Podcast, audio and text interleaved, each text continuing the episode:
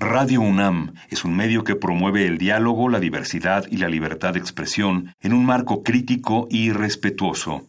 Los comentarios expresados a lo largo de su programación reflejan la opinión de quien los emite, mas no de la radiodifusora.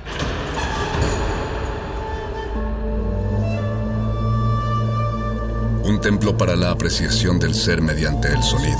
mediante el sonido para nosotros. El sol sale durante la noche. Nuestros gritos llevan la mesura del silencio. Y el descontento está lleno de baile y risas. A todo, incluso a nosotros, nos resistimos. La universidad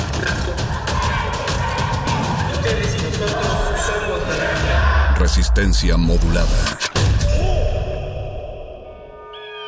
Todos somos máquinas perfectas, antenas, dispositivos inteligentes. Somos la comunidad más grande de la historia. Somos la comunidad más grande de la historia. La tecnología es abrumadora. Aquí puedes usarla a tu favor. Resistor. Resistor.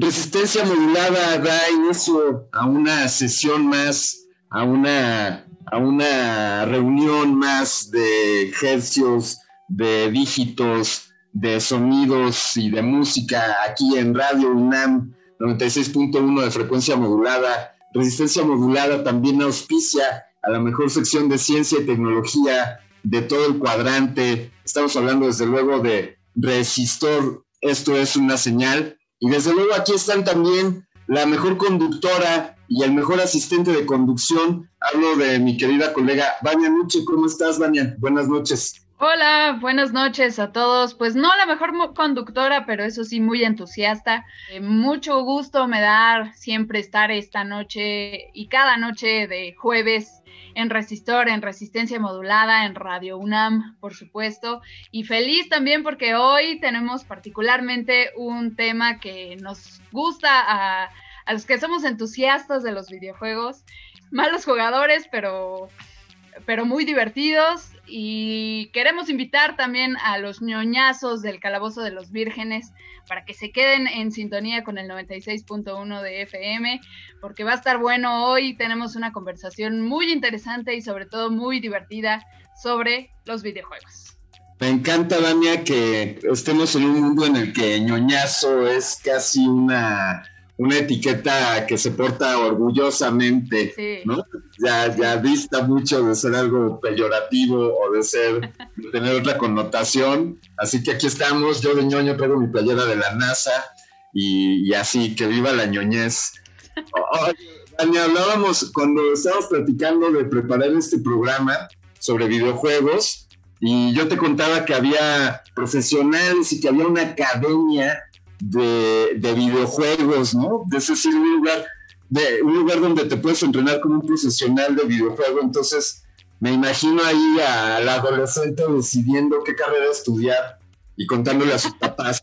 Me voy a dedicar a ser un profesional de videojuego y quiero ser un jugador profesional de FIFA o de o de alguno de, de este Mortal Kombat. Exacto.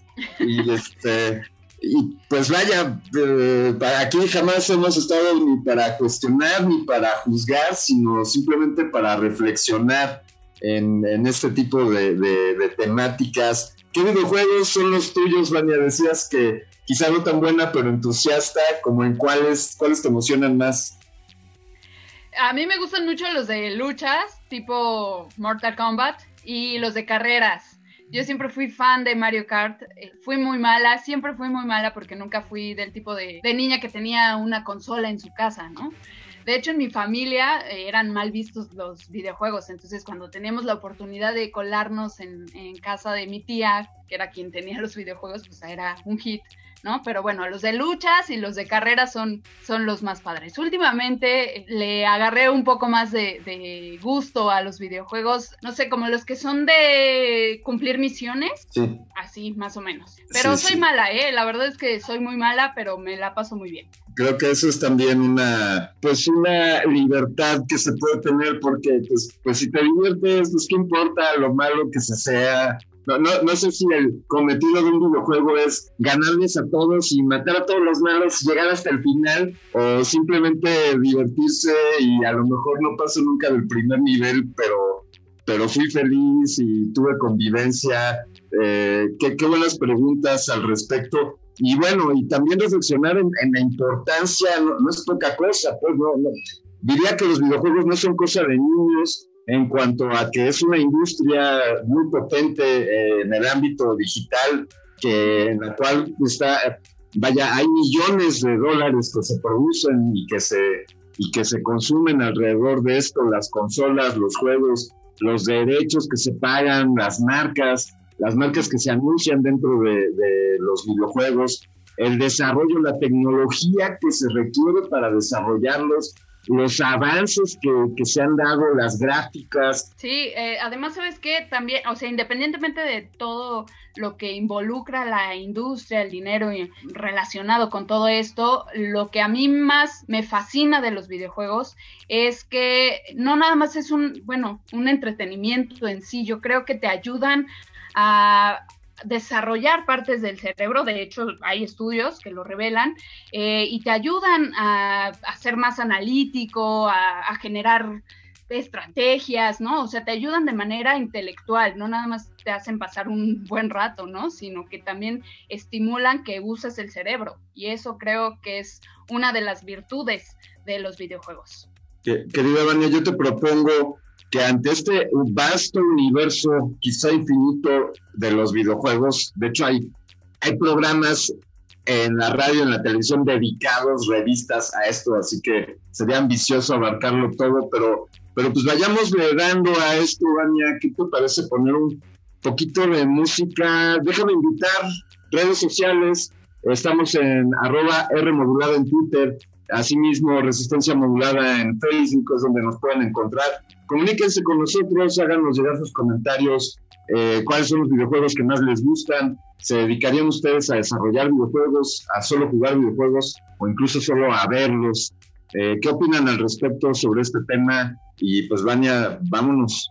Vámonos con, con, una rola para arrancar. Para aquellos que vieron la película Scott Pilgrim vs. The World, por allá del 2010, seguramente conocen a esta banda que vamos a escuchar. Ana Managuchi es una banda estadounidense del género chiptune y punk originada en la ciudad de Nueva York en 2004 y esta banda es conocida por hacer música a partir justamente de una consola NES hackeada de 1985. Así que los dejamos con este tema, Blackout City, aquí en Resistor. Esto es una señal a través de Radio UNAM en resistencia modulada.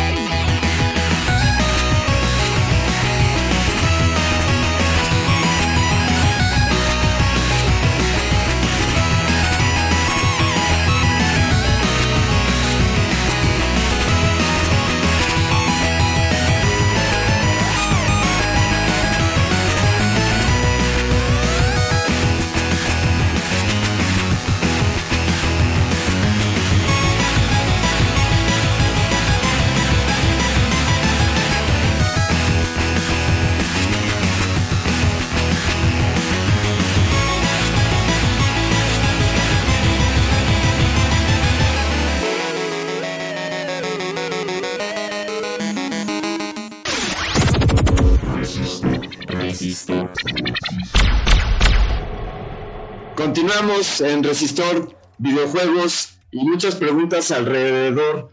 Eh, la premisa, para, decíamos, Vania, en el bloque anterior, la premisa era lo profesional de los videojuegos, si se puede llegar a ser un profesional videojugador, si es que ese es el término correcto. Y si te parece, Vania, eh, le damos la bienvenida a nuestro invitado. Él es profesor e investigador en la Facultad de Ciencias Políticas y Sociales de esta honrosa Universidad Nacional Autónoma de México. Trabaja en la Finisterra y también eh, ha colaborado en el Instituto SAE, eh, que también está dedicado al desarrollo de tecnologías de gráficas para video y para videojuegos. Damos la bienvenida al doctor José Ángel Garfias Frías. Muy buenas noches, José Ángel, ¿cómo te encuentras?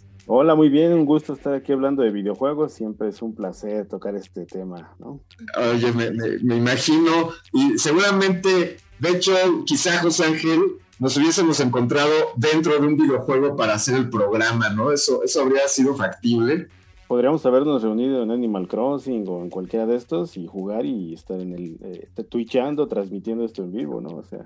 Querido José Ángel, ya me, eh, no le voy a pedir permiso a Vania para, decir esto, pero vamos a organizar una sesión así de videojuegos y que hagamos otro resistor pero ya adentro de adentro de un videojuego. Este, aunque Vania dice que nos va a dar la vuelta a todos, pero pues, de todos modos nos divertiremos. José Ángel, eh, ¿es vigente la, el debate entre que si los videojuegos son meramente ocio y pérdida de tiempo quizá, o que si hay también, como señalaba Rania en el bloque anterior, si existe también un beneficio en cuanto al desarrollo de las capacidades, de las habilidades. Eh, eh, ¿Sigue siendo vigente este debate o es algo que ya podemos tener en el pasado? Sí, hay que, como siempre, explicarlo en términos científicos y bueno, ya lo decía Thomas Kuhn en su texto de la estructura de las revoluciones científicas, que tenemos un periodo de ciencia normal y un periodo de ciencia revolucionaria, donde la ciencia normal es lo que se conocía como lo establecido y lo aceptado socialmente y científicamente, y la ciencia revolucionaria surge a partir de nuevos paradigmas que cambian la manera de resignificar los objetos. Eh, eso está pasando con los videojuegos. Eh, evidentemente hubo una época en sus orígenes ligados a los 70s, 80s, donde evidentemente como un objeto nuevo genera cierto recelo, desconfianza y pues, muchas críticas, pero conforme va avanzando el tiempo y como se van integrando en la vida cotidiana, se vuelve esta ciencia revolucionaria donde por sí mismo el objeto se consolida en las universidades, se empieza a estudiar y evidentemente son más los usos más allá del entretenimiento. Entonces cambia la perspectiva ante el objeto y esta pregunta era muy común en los 90, eh, el 2000 todavía, eh, donde se veía como una actividad despectiva, pero hoy en día hay corrientes, líneas de estudio y toda una eh, forma de abordar los videojuegos, tanto en sus efectos sociales como en la manera en que se producen y ahora mismo con las nuevas tecnologías, la pandemia, el confinamiento, cómo integrar videojuegos para la educación por ejemplo. ¿no? Entonces, sin duda es un área legítima, ¿no? Eso ya es un paradigma de, los que hablaba Thomas Kuhn y que otros autores llaman como eh, progresistas y degenerados o apocalípticos e integrados. Estos, los videojuegos y su estudio es parte de estas nuevas corrientes que están para eh, aceptarse de hoy en adelante y verlos con otros ojos. Eh, Ángel, últimamente en los últimos años hemos visto justo cómo ha cambiado esta idea o esta concepción social que se tiene eh, con respecto a los videojuegos. Y ya lo decíamos en el bloque previo, un poco la idea del geek, ¿no? O, del ñoño que es súper clavadísimo en los videojuegos. Pues ahora resulta que ellos son los populares y lo, con los que todos quieren platicar y demás, ¿no? Pero entonces, en este sentido, ¿cómo se encuentra la escena del videojuego en específico en México, ¿no? Porque sabemos que surgieron pues por allá de la década de los 80, los 90, en Estados Unidos, en Japón, pero en México, ¿cómo se encuentra esta escena? Eh, ¿Existe una industria del videojuego como tal en México? Y si no, ¿qué se requeriría para establecer una? Sí, efectivamente, cambia también la perspectiva del propio videojugador. Este videojugador retraído, rechazado y que también comparte mucho con la cultura friki, eh, poco a poco fue, fue ganando espacios eh, y yo creo que evidentemente hoy podemos ver que este tipo de cultura friki de lo geek está eh, de lo más aceptado. de hecho, se vuelve parte de la cotidianidad, ¿no? Con espacios propios como la Friki Plaza o convenciones y demás, donde antes eran círculos medio oscuros de uno, donde uno tenía que, que acudir a jugar o a comercializar tecnología y adquirir productos, hoy es parte de esta vida cotidiana que además se integra en dispositivos móviles, computadoras y no nada más es de consolas de videojuegos, sino que se vuelve una actividad propia para todos.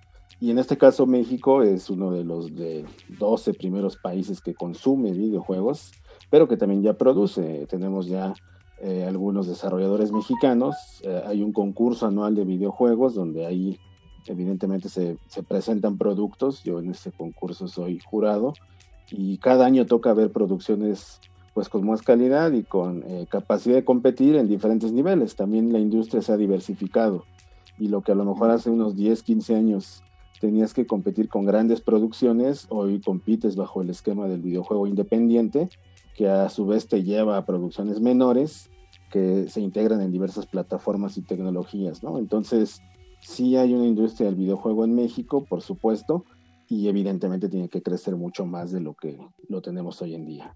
Oye, José Ángel, ¿cómo, cómo, cuál es este concurso, este certamen que mencionaste? ¿Cómo se llama? O lo, lo, pueden encontrar como Videojuegos MX y eh, es un concurso que ya tiene eh, alrededor de cinco años de, participar.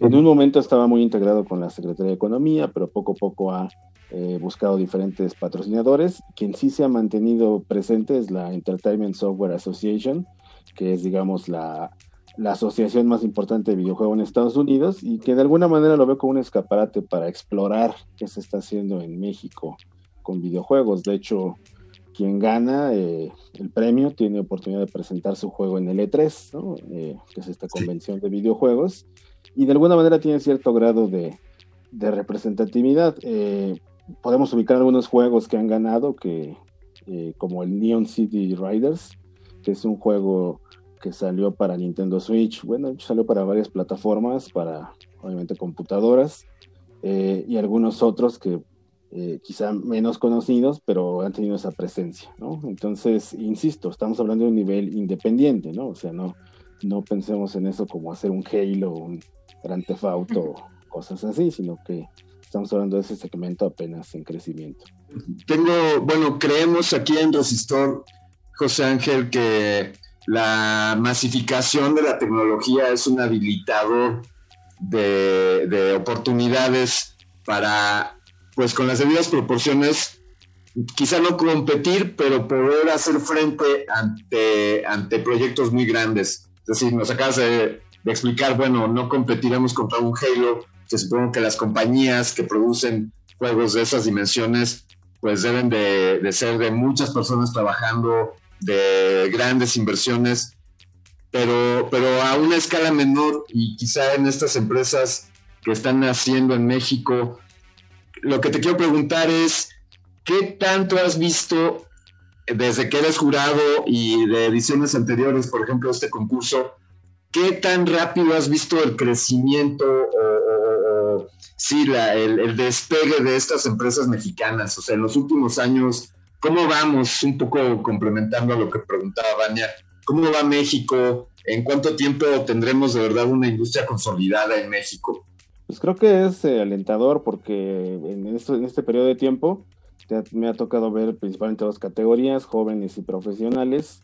Lo que en el principio hacían jóvenes versus profesionales eh, pues era muy diferente, pero hoy en día ya no hay tanta diferencia, ¿no? Lo que eh, un estudio profesional ofrece con lo que jóvenes eh, programando pueden ofrecer, se acerca mucho la calidad y también ha crecido el número de participantes. Y entonces a lo mejor decía, a lo mejor en los primeros concursos tocaba calificar 10 juegos y 9 eran muy malos y solo uno era eh, competitivo. Hoy creo que es más difícil porque si llegan a lo mejor 10 propuestas competitivas de 50, ¿no? Que se toman en cuenta.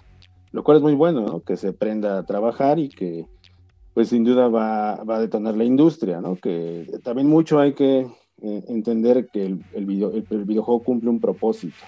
Entonces ahorita a lo mejor mucho lo que se busca es videojuegos eh, para el entretenimiento, pero conforme se ven ocupando necesidades y detectando eh, en qué momento ocupar videojuegos, ahí es donde creo que hay ese mercado de oportunidad. Justo ahorita que hablábamos de los concursos y de estos diferentes cualidades que tienen, dependiendo obviamente la posibilidad tecnológica que tenga cada desarrollador de videojuegos, yo quería saber qué es lo que piden en estos concursos en los que tú has participado, que eres juez, es decir, cuáles son los requisitos para que juzguen mi videojuego, ¿no? Eh, es decir, desde la construcción o si hay una narrativa, por ejemplo, en el videojuego, la calidad, ¿no? Visual también. Eh, ¿Qué es lo que se juzga en estos videojuegos? ¿Cómo es la evaluación? Pues básicamente se pide al En estos concursos, perdón. Sí, sí, sí. Básicamente se pide un demo jugable, que muchas veces está el, avanzado el videojuego, que se entrega el videojuego completo, pero con un nivel basta, ¿no? Y en ese sentido, pues ya hablamos de gente que sabe programar, bueno, y que no nada más es la gente que programa, porque muchas veces se entiende que es un ejercicio de programación, pero en realidad tiene que ver mucha gente de diseño, desarrollo de narrativas, o tiene que ser un grupo multidisciplinario que combine todo esto para poder presentar una propuesta que sea jugable y bueno, se juega esos videojuegos y a partir de estos eh, juegos y toda la documentación que se anexa, eh, se valora por varios jueces, ¿no? Que en la mayoría somos eh, los que estamos ligados a la industria del videojuego, ¿no? Colegas de otras universidades, sector ya eh, empresarial de los videojuegos y eh, gente de la, eh, de la Entertainment Software Association. Vamos con un poco de música. A continuación, Muramasa, Headline, Tom Trip. Muramasa es un productor, cantante, DJ, multiinstrumentista y compositor británico. También es conocido por rolas como Love Sick, en colaboración con Asap Rocky, entre otros. Y el tema que escuchamos es parte de la banda sonora del videojuego FIFA 18. Así que quédense aquí en Resistor con algo de música de FIFA 18 y continuamos.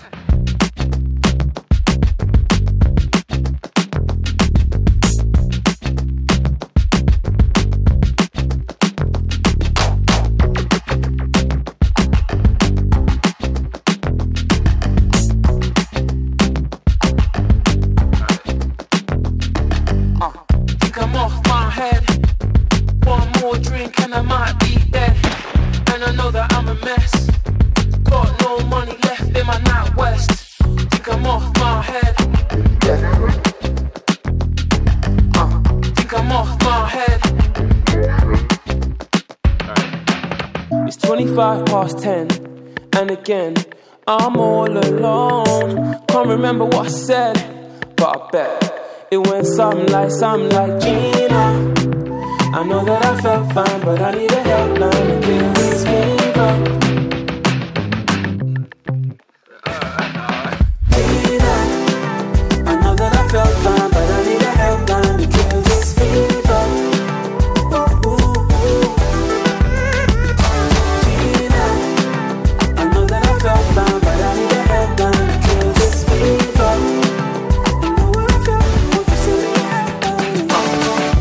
Lost my head. Can't find my phone, and I wanna know when. I got back home, think I lost my head. Yeah.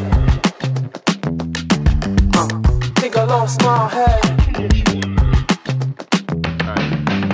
It's 25 past 10, and again, I'm all alone. Can't remember what I said, but I bet. It went something like, something like Gina. I know that I felt fine, but I need a helpline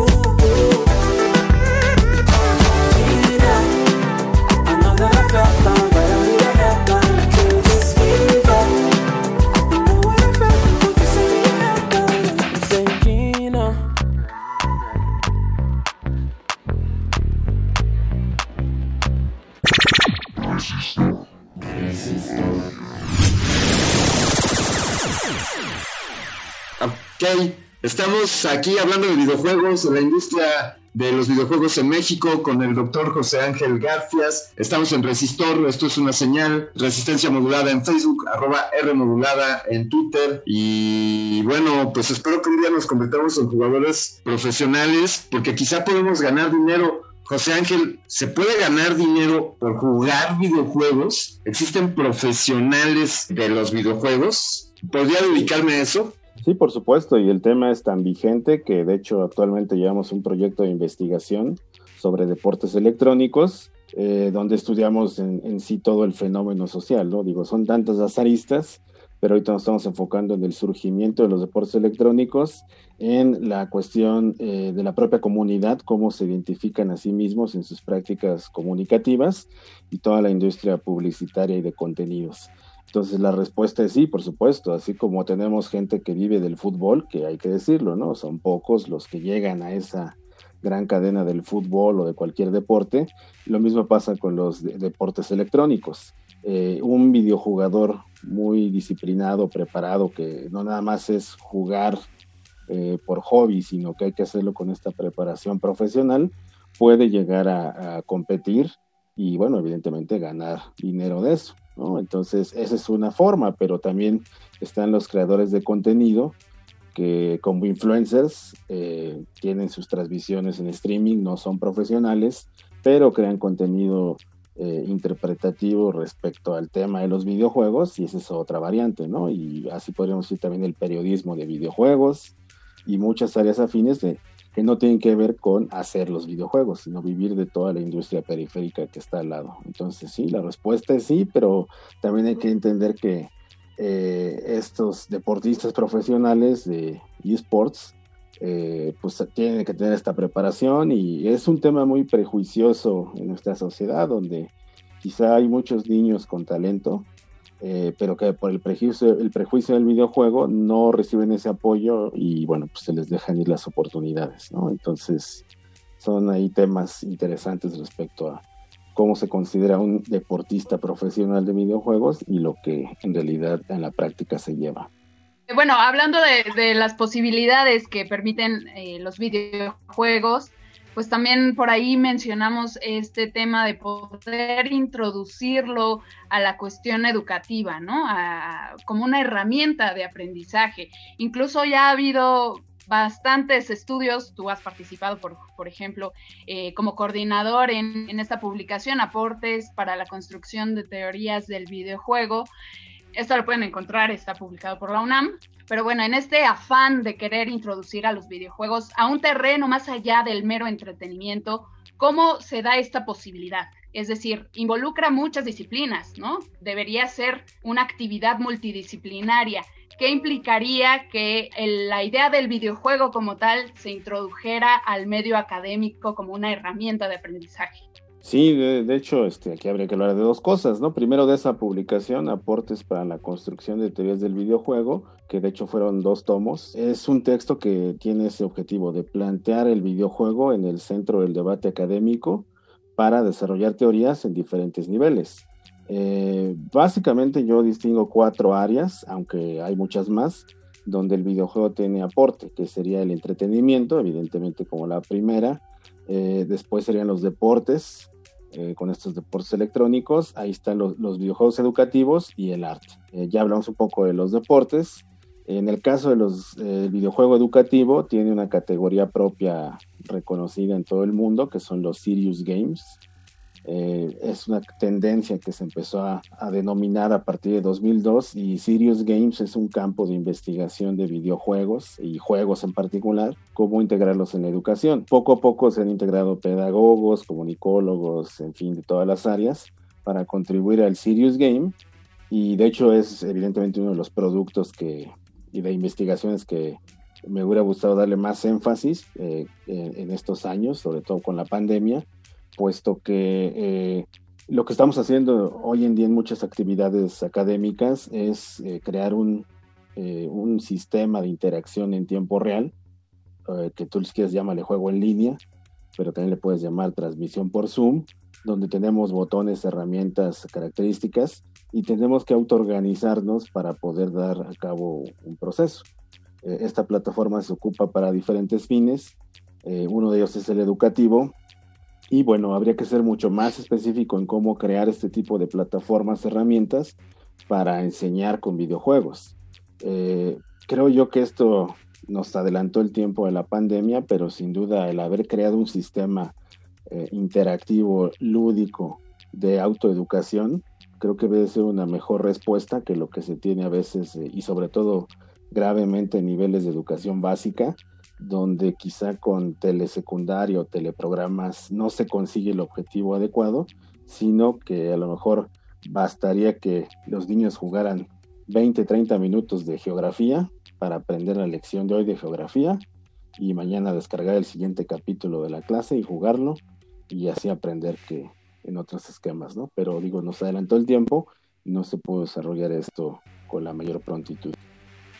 Estimado José Ángel, estás hablando, eh, me atrevería a decir, de, una idea que podría ser revolucionaria y ahí pues me, quedo corto también en pensar si a nivel global o solo en México.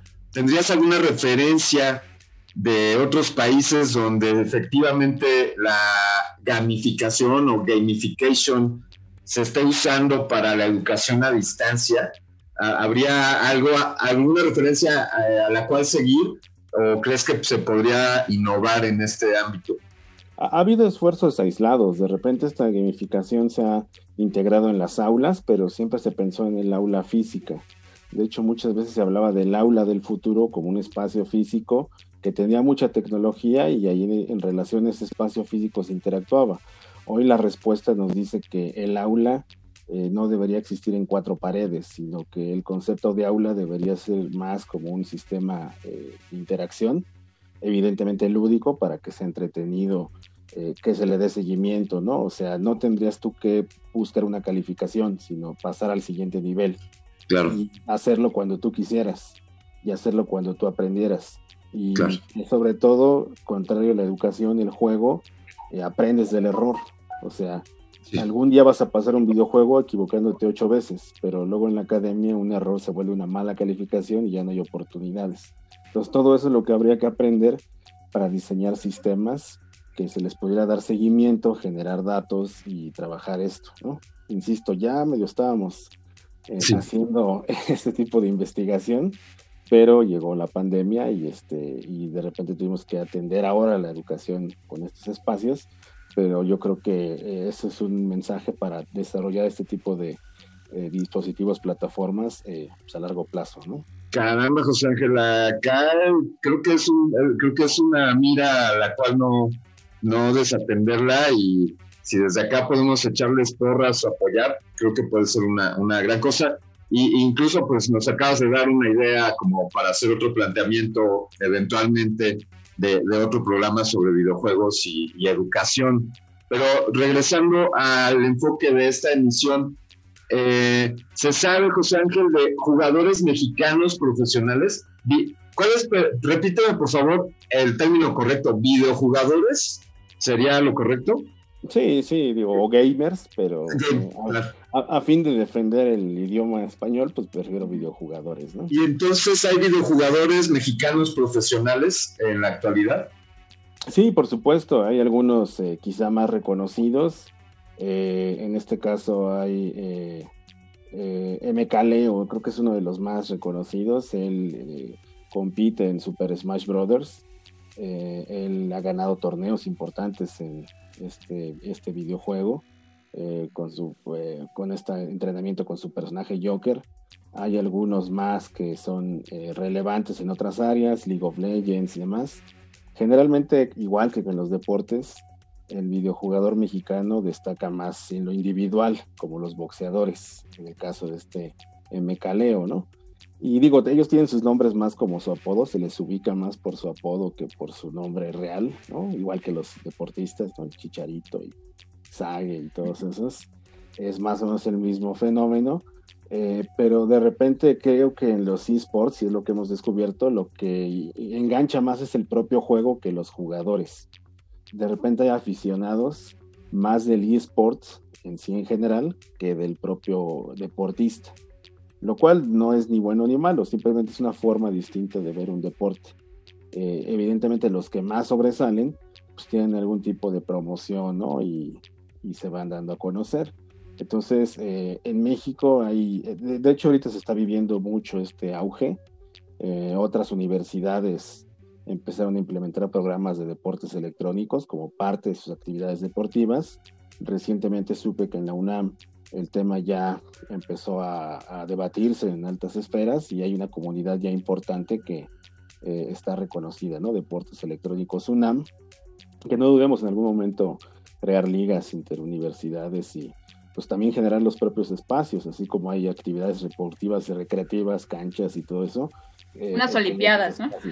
Y unas olimpiadas sería perfecto, ¿no? También recordar que luego se piensa que el videojugador de esports es alguien sedentario, ¿no? Y ya cuando estamos a niveles competitivos, estamos tener gente que sí pase ocho horas jugando, pero que también pase horas entrenando físicamente para que pueda resistir toda la presión de, eh, de lo que son las competencias. Entonces no nada más es jugar, sino cuidar alimentación, horas de sueño, eh, como cualquier deportista, ¿no?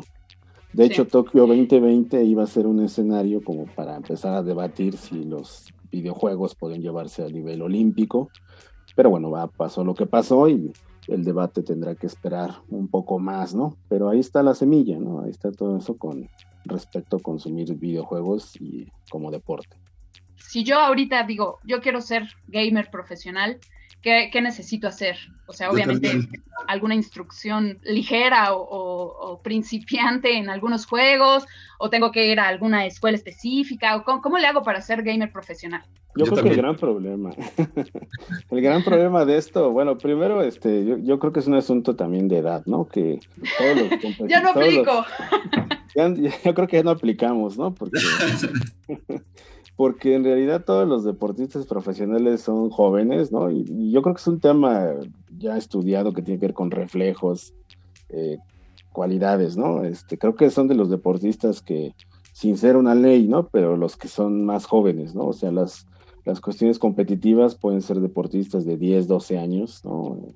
Eh, a veces 14, ¿no? Y ya cuando uno ve a alguien más de 25, ya es, es extraño, ¿no? Ver a un, a un competidor, ¿no? También depende si es juego individual o por equipos, entonces a lo mejor ahí sí ayuda mucho esta experiencia. Pero creo que es una actividad que tiene que empezarse desde muy joven.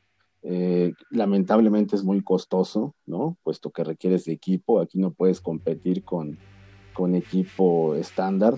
Necesitas buenas computadoras, sobre todo buenos monitores, eh, más allá de lo que se consume en promedio y eso implica una gran inversión. Claro, como te dedicaras al canotaje o otra área, pues tendrías que comprar tu equipo, ¿no? Eh, pero eso de entrada es un limitante y el prejuicio de que no se le ve un futuro, ¿no? Aunque bueno, ya cuando se enteran cuánto, cuánto se ganan estos eh, deportes electrónicos, la perspectiva cambia. Eh, hay un capítulo de Los Simpson que hace mención a esto, donde Bart empieza a dedicarse a los esports, Homero lo ve como un desperdicio, pero cuando le dice cuánto gana, entonces ya quiere que el muchacho siga en esto, ¿no? Eh, entonces, bueno, y, creo que está muy desinformalizado en nuestro país, o sea, no es como que hay una institución o algo que, que apoye, hay grupos pequeños, hay una Federación Mexicana de eSports, pero creo que todos son esfuerzos eh, aislados por su cuenta, donde se ha hecho esta eh, rastreo, seguimiento y demás de los atletas, que también todo eso estamos dando cuenta en el proyecto ¿no? de investigación, que eh, vaya, no es como si fuera una política nacional del deporte, ¿no? que a lo mejor eh, en el caso del fútbol se le deja a una federación que está afiliada ¿no? este, a la FIFA ¿no? y tiene todas sus ramificaciones, pero aquí en México está muy a la deriva el tema de los esports, pero aún con eso este, se logra, ¿no? Digo, boxeo, está la Federación Mexicana de Boxeo y más o menos se le da control, pero aquí creo que el tema está muy, muy abierto a muchas cosas y por el contrario, países como Corea del Sur pues tienen grandes federaciones y apoyos y becas y todo para deportistas electrónicos eh, y bueno, evidentemente son de los que tienen nivel más competitivo, por ejemplo, ¿no? Buenísimo, pues ahí está. Bueno, ¿como cuánto ganaría más o menos si tuviera la posibilidad para saber si, si dejo la radio y me dedico a... bueno, ahorita ya no, pero en otra vida tal vez. ¿Como cuánto gana más o menos un gamer pro?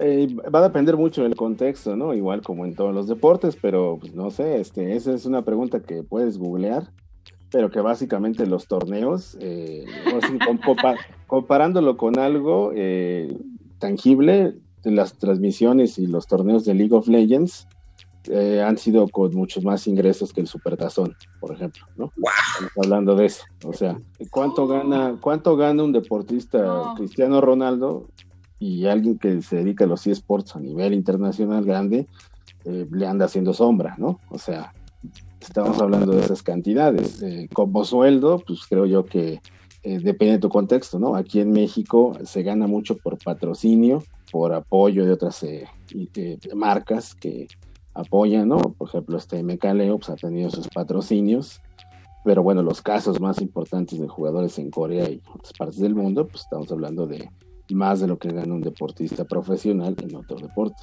Voy a inventar una nueva categoría de masters para mayores de videojugadores. Con su permiso, José Ángel Ibania, voy a renunciar a esto y me voy a dedicar al videojuego. Vámonos todos a los videojuegos. ¡Wow! ¡Qué impresionante dato! Y para que se nos baje un poquito la impresión, vámonos con una recopilación de temas instrumentales del popular juego Street Fighter II Champion Edition. Es uno de los juegos que cambió sin duda el rumbo de los videojuegos. Fue lanzado en 1992 y a la fecha ha generado millones de fans en todo el mundo. Regresando, eh, nos cuentas, Ángel, cuál era tu personaje favorito en Street Fighter o sigue siendo. Y vámonos con este Midley de Street Fighter 2. Aquí en Resistor, esto es una señal.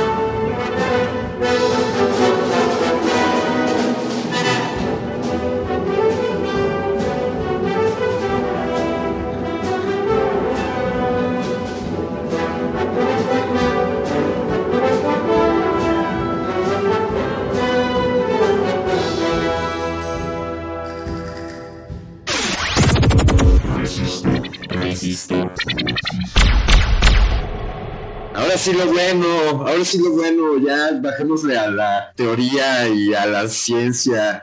¿Qué le preguntabas, Vania, a José Ángel? Pues, eh, de, Street Fighter. Street Fighter quizás sea un lugar común eh, para varias, para muchas generaciones. ¿Y cuál, cuál era tu carácter eh, favorito, José Ángel? No, evidentemente Street Fighter lo es para todos.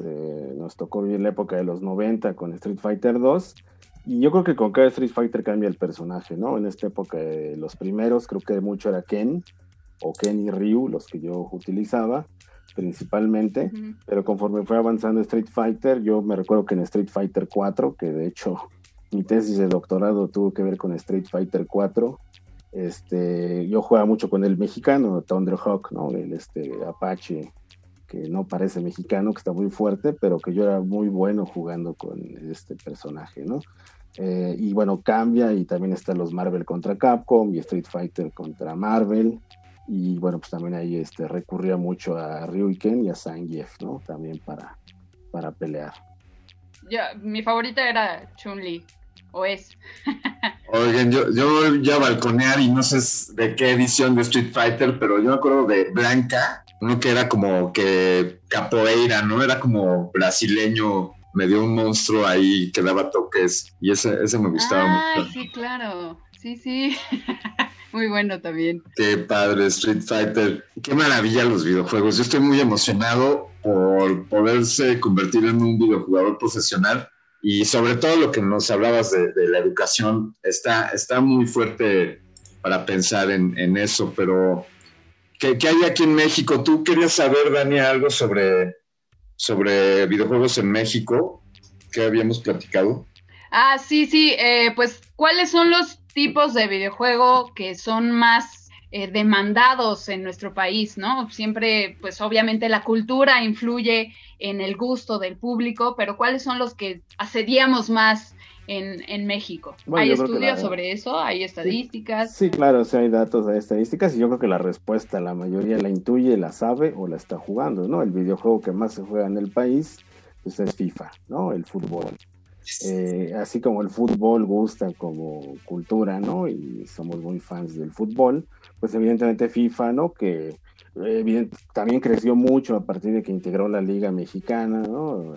Ya antes de que fuera oficial se hacían modificaciones al juego y se agregaba el América o el Cruz Azul o los Pumas, que no eran los oficiales, pero hoy en día pues ya FIFA se actualiza y cada año, eh, que muchos eh, cuestionan pagar cada año por el mismo juego, pero bueno, tiene actualizadas plantillas y demás, y que por sí mismo también se ocupa en competencias de esports. Hay jugadores de FIFA profesionales y recordemos que en la pandemia la propia liga de fútbol intentó un ejercicio de deportes electrónicos con FIFA, eh, solo que no lo hizo con jugadores profesionales de FIFA, sino con jugadores profesionales de fútbol, y por eso luego el nivel no era el, el óptimo en las competencias, pero de alguna manera estuvo entretenido y generó una beta de oportunidad, ¿no? Entonces, eh, ese es el videojuego que más se juega en México, seguido evidentemente de los grandes eh, juegos como Call of Duty eh, y los de pelea, que también tiene un nicho muy importante todavía hasta la fecha.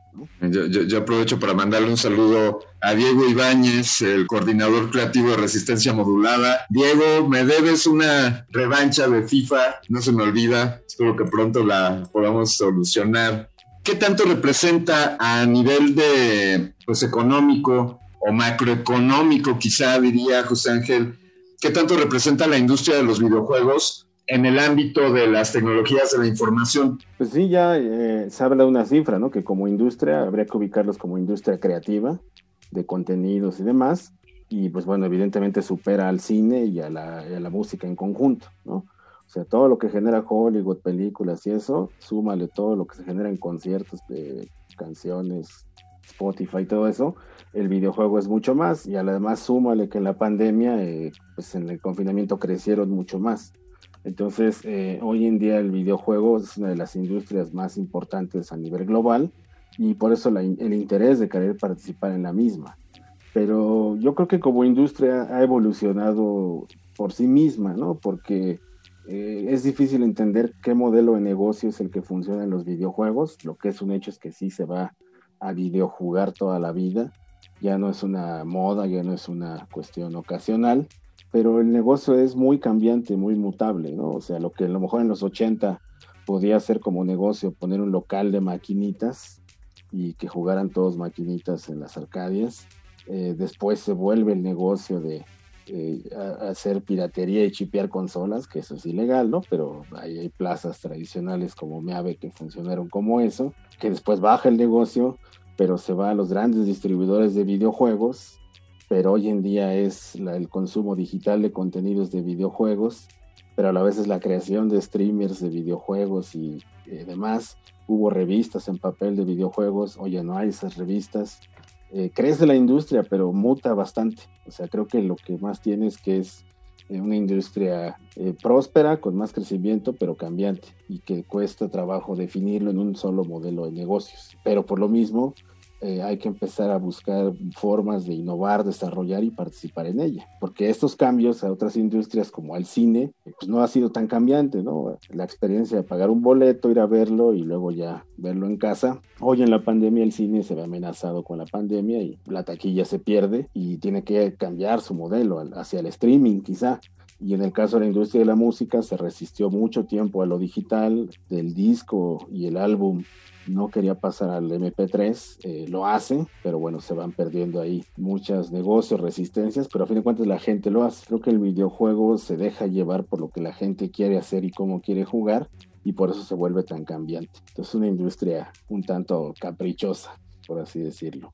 Sí, hay que adaptarse, ¿no? A, la situación que enfrentamos. Pues buenísima la charla, como en los videojuegos, en la radio también jugamos contra el tiempo y desafortunadamente ya se nos acabó el tiempo, game over casi.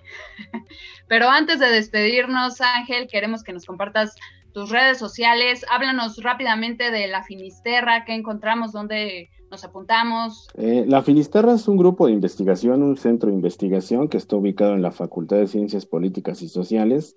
Piensen en la Finisterra como un espacio de investigación para este tipo de industrias de lo friki. Entonces, la Finisterra, además de estudiar videojuegos, estudiamos cultura del anime, eh, cómics, eh, la lucha libre inclusive. Y bueno, pues es un centro de, de investigación que está en la Facultad de Ciencias Políticas. Todos somos parte de la UNAM y sirve como semillero para crear nuevos investigadores, apoyar el desarrollo de estudios en posgrado y licenciatura sobre estos temas y pues bueno, lo que se puede investigar eh, de acuerdo a las necesidades que haya, como ahorita este proyecto de deportes electrónicos que tenemos, tenemos otro sobre creación de manuales eh, para videojuegos, ¿no? que también tiene que ver con la parte didáctica y bueno, nuestras redes sociales, búsquenos en Facebook como La Finisterra, eh, lo mismo que en Instagram, Finisterra MX, y en Twitter, Finisterra MX. Y bueno, somos la UNAM, a fin de cuentas. Arriba la UNAM, en videojuegos. Muchísimas gracias, muchísimas gracias por esta conversación, José Ángel Garfias. Ha sido un placer y sigamos jugando. Toda la vida. Eso, eso. Vania, ya está la reta, consigamos nuestras consolas y organizamos un próximo resistor eh, dentro de un videojuego y desde ahí transmitimos, si te parece. Y aprovecho para darte un profundo agradecimiento, Vania, no solo por la conducción, sino también por la colaboración en la preparación, en la preproducción y en la producción de este programa Resistor. Querida Vania, muchas gracias.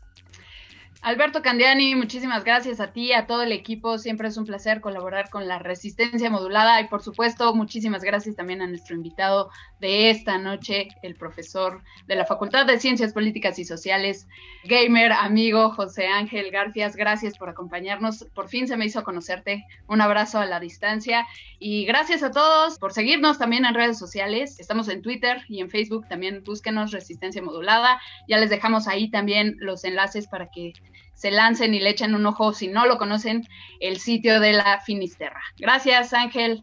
Un abrazo a ambos y todos. Cuídense. Gracias al Voice en la producción, por supuesto, también eh, nos mandó los datos de las rolas, rolas que, que, han marcado también nuestras vidas. Muchísimas gracias a todos en la Resistencia y sigan con más aquí en Radio UNAM. Y desde luego, un agradecimiento a nuestro principal patrocinador, nada más y nada menos que el universo. Yo me despido de ustedes, soy Alberto Candiani. Escuchaste Resistor, esto es una señal. Última enseñanza del día. Siempre hay que mirar las cosas desde el lado positivo. Si no lo hay, descarga la actualización. Descarga la actualización.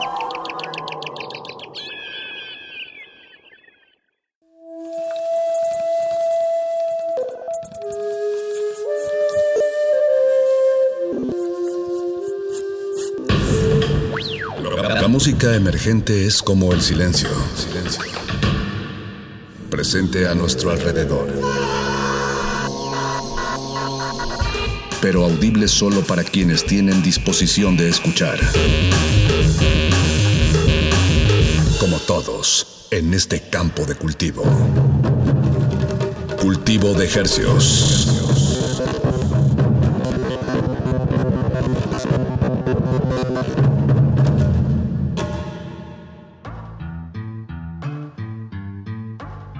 Organismos audiosensibles y radioceptibles inmersos en las ondas hercianas. Bienvenidos a otra emisión de Cultivo de Hercios. El invernadero musical de resistencia modulada que se atomiza y transmite los lunes y los jueves a las 9 de la noche en compañía de usted y de la música recién hechecita que hacemos llegar hasta sus oídos. Por la frecuencia del 96.1 de FM, 860 de AM, Radio UNAM transmitiendo con 100.000 watts en el Valle de México. Y llegamos a la aldea global a través de nuestro portal en línea www.resistenciamodulada.com y radio.unam.mx. Gracias por su sintonía. De aquí hasta las 10 de la noche les traemos una bandeja de plata llena de estrenos latinoamericanos y de las latitudes hispanoparlantes directamente hasta la comunidad de sus oídos. Le saludan desde estos micrófonos su servidor Paco de Pablo. Y su otro servidor Apache Raspi, eh, contribuyendo a darnos cuenta de esta variedad que tiene la música a nuestro alrededor, estos estrenos musicales de distintas latitudes, pues comparten que fueron estrenadas pues en enero de este 2021. Y bueno, aquí se las recopilamos y bueno, aquí les traemos esta biodiversidad cultural, estos estrenos musicales que vamos a escuchar hasta las 10 de la noche. Vamos a empezar con un tema de Gabriel Ríos en colaboración con nada más y nada menos que de Vendra Banhart. Se llama La Torre. De verdad, súbanle este tema, está particularmente especial y lo vamos a ligar con el compositor de Chile, Juan y Mostard se llama Inseguridad su tema. Súbanle a la música que suene en sus reproductores. Nos escuchamos al regresar con más información de todo lo que vamos a sonar esta noche. Aquí en Cultivo de Ejercios. Cultivo de Ejercios.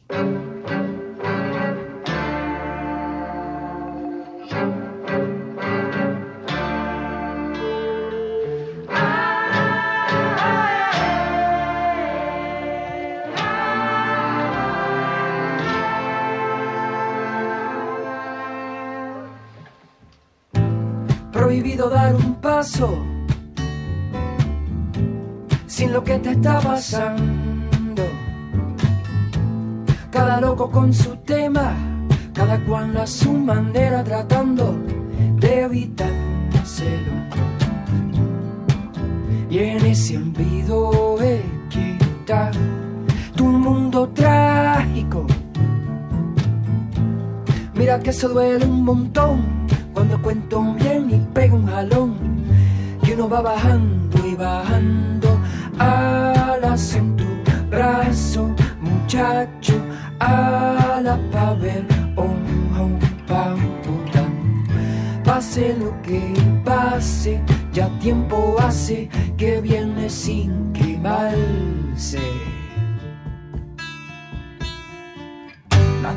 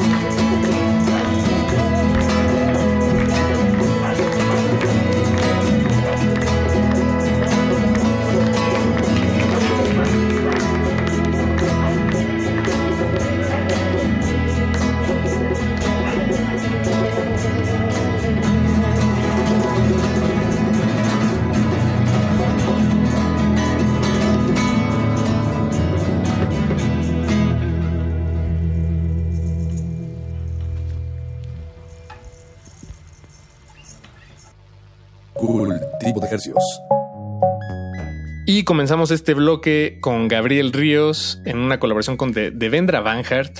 La canción se llama La Torre. Gabriel Ríos desde Puerto Rico, eh, radicado me parece en, Europa y bueno, este me parece que es amigo de, Devendra Banhart. Un gran tema hecho por un par de profesionales del, de la composición. Y inmediatamente después escuchamos a Juan y Mustard o Mustard eh, la canción se llama Inseguridad y esto eh, emana de Chile, de algún departamento chileno, allá en la capital, en Santiago. Todas estas canciones, eh, bueno, esta canción fue grabada y mezclada en su departamento. Él es él cree en la autogestión y este último tema que escuchamos en seguridad lo grabó en el contexto de la, de la cuarentena. Y yo creo que este, este contexto justo, Paco, como que refuerza la idea de hacerlo desde casa, ¿no? El home studio. ándale. Inclusive en la colaboración de Devendra Banhart y Gabriel Ríos, en la portada es como se alcanza a ver su teclado, su bajo y en la pantalla de la computadora hay una foto de Devendra Banhart, lo que me insinúa que esta colaboración fue hecha a distancia. Ándale, pues sí, tiene todo el sentido. Y así como ellos y Juan y Mustard, pues todos eh, haciendo lo mejor que pueden con lo que tienen a la mano, ¿no? Desde su trinchera y con las herramientas cercanas. Vámonos con otro bloque musical a cargo de Salvador y el Unicornio con su tema Abril. Y lo vamos a ligar con Adolescentes sin edad. El tema se llama Dreamy. Están en Cultivo de Ejercios. Cultivo de Ejercios.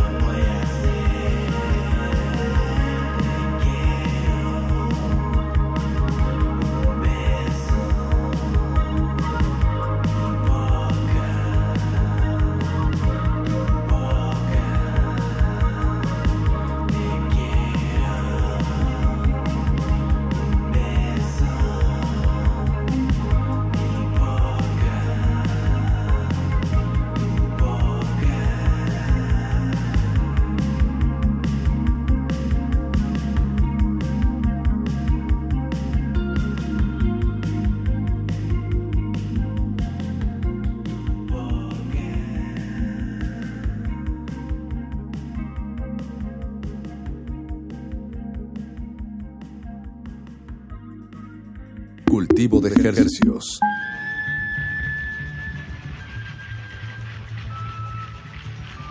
Comenzamos este bloque musical con Salvador y el Unicornio, su nuevo tema llamado Abril. Que enlazamos con Adolescentes sin Edad. Este tema se llama Dreamy. La banda eh, también es chilena y publicaron un EP el 15 de enero recientemente, un EP de cuatro temas que precisamente comienza con este último que, sonamos, un cuarteto de Chile. Chile está eh, tomando las riendas de esta emisión Apache de repente. Sí, sí, sí, pero bueno, hay que estarlo balanceando de punta a punta, Latinoamérica porque nos vamos a regresar ahora con un proyecto de León, Guanajuato, que se llama Look Into My Eyes. Y lo vamos a ligar con la banda venezolana La Vida Bohem, unos consentidos de este espacio, con su último tema titulado Control. Súbanle a su radio, no se van a arrepentir. Cultivo de ejercicios. Cultivo de ejercicios.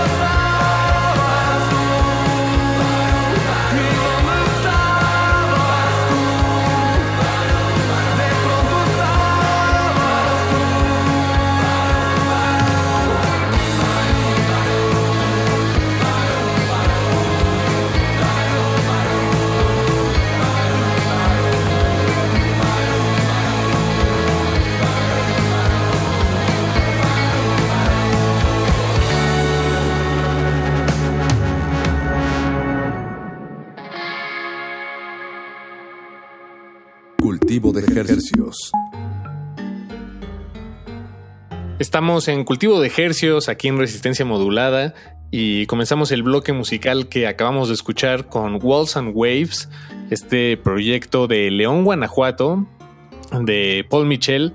Pues es el proyecto de una persona, un one man band, un one man producer. Eh, por la calidad del sonido y de la grabación y en general de todo el tema y composición, sospechamos que esto se grabó en Testa Studio.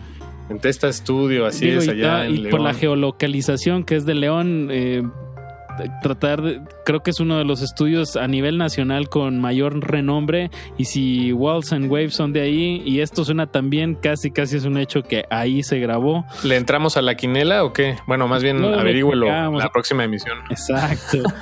y lo que acabamos de escuchar fue Control, el tema que nos da la vida bohem de su disco Fresr este EP eh, de seis, de cinco temas, perdón, eh, que ya eh, todos los temas, estos cinco sencillos fueron publicados pues como eso, como lo que son, como sencillos a lo largo y ancho del año pasado. remataron con este último sencillo que se llama Control, lo acabamos de escuchar y me da gusto haberlos compartido todos y cada uno de ellos en esta trayectoria gerciana eh, agarraditos de la mano con la vida bohem. No, hay un proyecto que se lo está tomando muy en serio, eh, tanto en sus producciones, tanto en sus mensajes, en la lírica, tanto en sus videos. Creo que es un proyecto muy redondo que, bueno, ahora cierra con este tema de control LP, de verdad. Escúchenlo todo, no se van a arrepentir.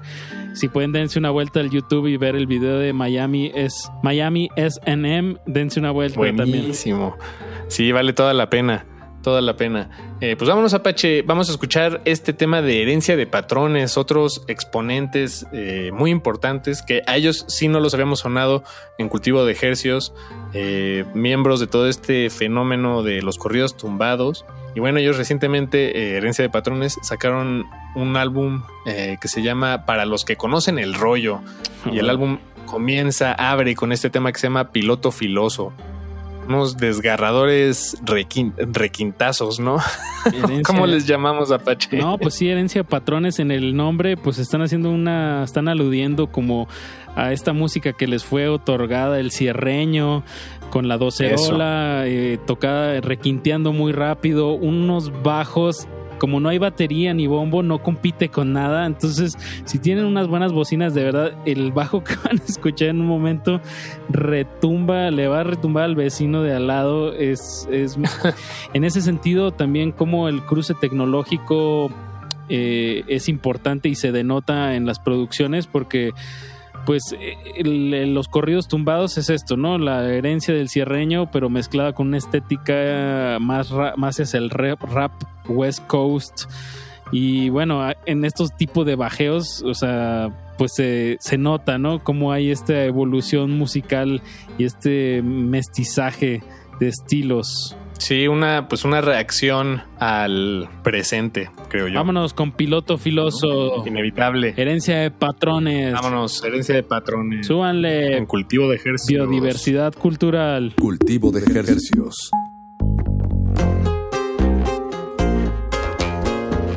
Les tengo algo para que aprendan.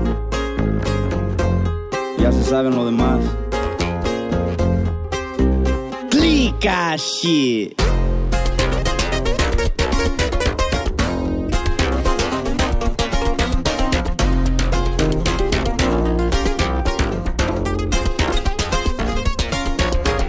Piloto filósofe de Ney Balenciaga Sé que le gusta mi estilo, ya diles que no se hagan aguas con la raza Cambian de la noche a la mañana. No hay pedo, piensan que son chivos pero son ranas Digo sapos porque andan brincando de charco en charco. Copian tanto, quieren ser el capitán del barco. No pueden cargar con lo que el equipo anda cargando. Sin embargo, la presión no suelto es que me tienen harto. No, cubo protección la tengo bajo de la almohada. Prendo cerebro con un leño despierto con ganas. Yo Quemo bastante superior, mota que es limitada. No importa si no es 420, siempre la hora adecuada. Si quieren que les caiga son 20 pa' una privada. Yo ando ganando dinero, no es pa' una temporada. Me visto diferente ropa personalizada. No ocupo amistades, yo ya tengo mi manada. De compa Uzi. Pura herencia de patrones, compadre You know the fucking vibes.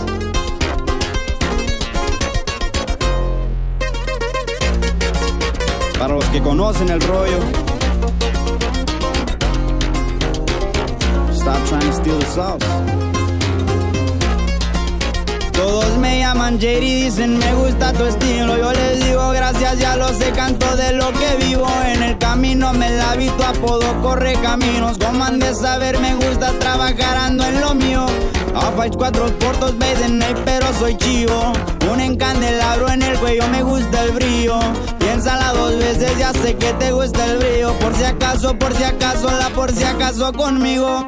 Dos blancos puestos porque me gusta cómo se miran. Y también el AP encandilando pupilas. Quieren ser igual que yo, pues pónganse las pilas. Ya me cansé de que anden cantando de mi vida. Sí, ponen caliente las cosas cuando en la cocina se de consecuencia listo para lo que se arrima. No paran las réplicas, les encanta mi vida, tanto que ya están actuando ser como yo que no miran. Stop playing with me. Whole lot of clica shit. One more time, compa Uzi.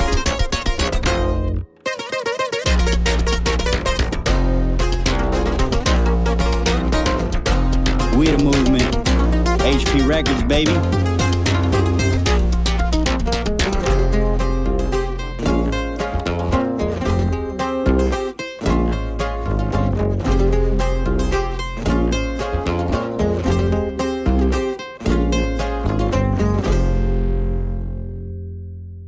Cultivo de ejercicios.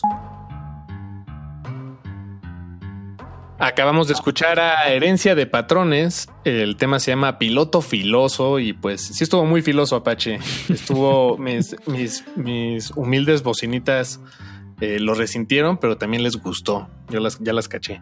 Este cuarteto, se ve que son muy jóvenes, me atreveré a decir que como Junior H nacieron en los 2000 y de verdad eh, han sido una tendencia pues que está generando mucha atención, mucho dinero.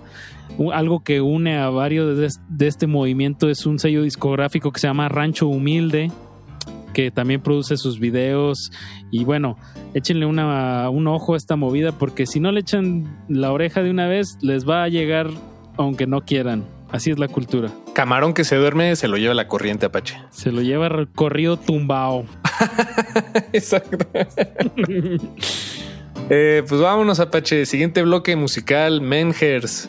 Digo, siguiente bloque musical, Mengers. El tema se llama Estrés, el primer, la primer canción con la que abren su álbum Goli, que, que ya hablamos de él en la emisión del lunes, pero pues es- la verdad sí está bien bueno, Apache. Ya le traíamos No, ganas. Dense, dense bien este disco.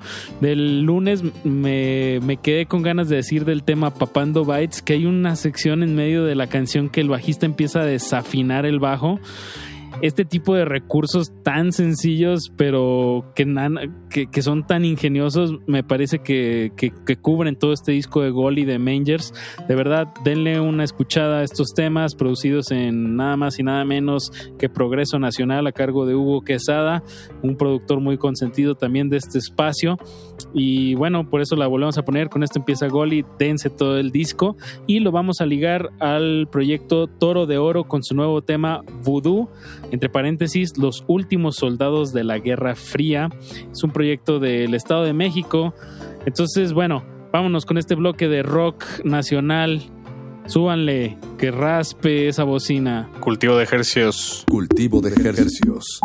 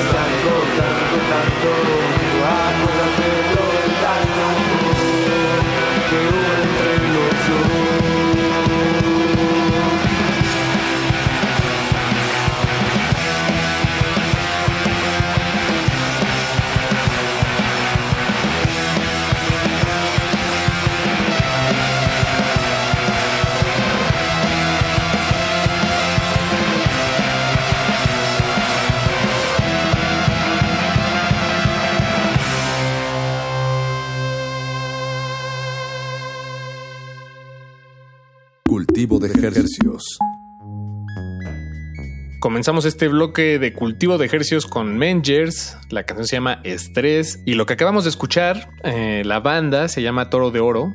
Y la canción se llama Voodoo, entre paréntesis, Los últimos soldados de la Guerra Fría. Esto lo extraímos de su EP, publicado a finales del año pasado, el 25 de diciembre, me parece. El EP se llama La Guerra de los Mundos. Qué fecha, ¿no? Para sacar música, wow. Ya se, Algo romp- así, se rompió ya ese patrón y no es nada que ver con una canción navideña. Me gusta que Sí, se haya, no, no, ya. que haya esta ruptura cronológica con pues con lo que se esperaría, ¿no? Exacto, y, y además ellos son, de- como decías, de, del norte, de la Ciudad de México, o bueno, del Estado de México, me parece, y los Mengers me parece que son del sur, entonces de alguna manera ahí hicimos, un- trazamos una línea, una línea eh, de norte a sur sin querer queriendo. Eh, nada más ahí el, el dato curioso. eh, Bien, de, de pues polo a polo en esta CDMX. Desde aquí estamos transmitiendo y es lo que pues tratamos de, de hacer una cobertura sonora de, de todos estos fenómenos que están sucediendo, de estrenos musicales y obviamente no nos detenemos ahí, nos gusta mucho voltear hacia Centroamérica y a Sudamérica. Y los invitamos, eh, rápidamente hago el anuncio a que nos visiten en nuestro Instagram, arroba Rmodulada, y pueden checar todas las canciones que sonaron esta noche y cualquier duda nos pueden contactar a través de nuestro Twitter, arroba Rmodulada. Para cerrar la emisión de hoy, jueves, aquí en Cultivo de Hercios, vamos a despedirnos con esta canción que se llama L. La sacamos de el álbum Casa de el dueto Julia. Eh, como podrán ver, es un poco, va, a ser un poco difícil dar con ellos si ponen, si solo ponen en Google Julia Casa L. Eh, bueno, yo, yo pasé por, yo pasé por lo mismo, créanme, pero vale toda la pena. Es un dueto eh, Julia es un dueto de Alcoy. Alcoy es una es un municipio en España, en la provincia de, de Alicante, allí en Valencia. Y, y me, me llamó muchísimo la atención. No recuerdo bien si esta recomendación viene del programa de Mónica y Saldaña o de Ultramarinos, pero sí recuerdo que lo vi en uno de estos portales y dije, wow, esto hay que compartírselo al buen Apache y al auditorio de este Ah. respetabilísima, respetabilísima estación. Y para rematarlo vamos a, a ligarlo con otro dueto de, de mujeres, se llama Madela, ellas son de Chile. Fíjate, eh, tres artistas chilenos, Apache, resultó este, ya para el final de esta emisión. Chile tomó el, el timón gerciano esta noche y bueno, este Sí. Madela remata con un golazo. Madela Es y Paz una especie de- Quintana. exacto, y Paz Quintana. Eh, pues eh, nos hacen esta entrega eh, mezcolanza de electrofolk. Electronic también le dicen. Ándale, el folktronic. Quiere libertad, un canto eh, con carga, pues con una fuerte carga política eh, que- necesita ser escuchado en tiempos como estos. Y con eso nos despedimos, Apache. Con eso nos despedimos. Muchas gracias por su sintonía. Los invitamos a que sigan escuchando Resistencia Modulada hasta las 11 de la noche y nos escuchamos el lunes a las 9 de la noche. Pongan su alarma para, para que escuchen junto con nosotros más estrenos musicales. Se despiden de estos micrófonos su servidor Apache o Raspi. Y su servidor Paco de Pablo, buenas noches, muchas gracias. De ejercicios. De ejercicios. Cultivo de ejercicios.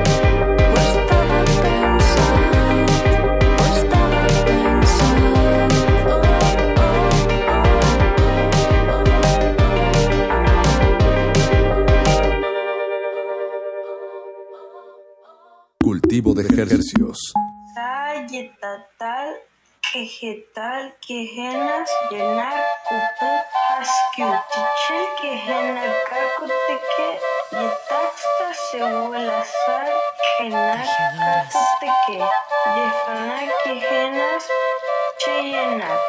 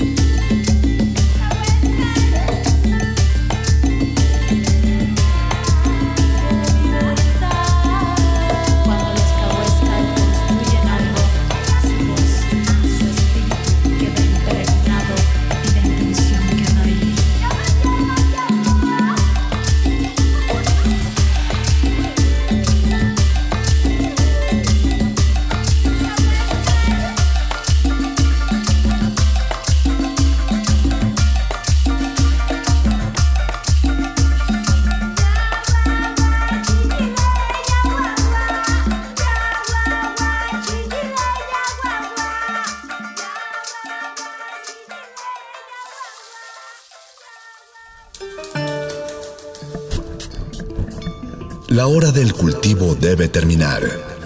Así, el sonido podrá florecer.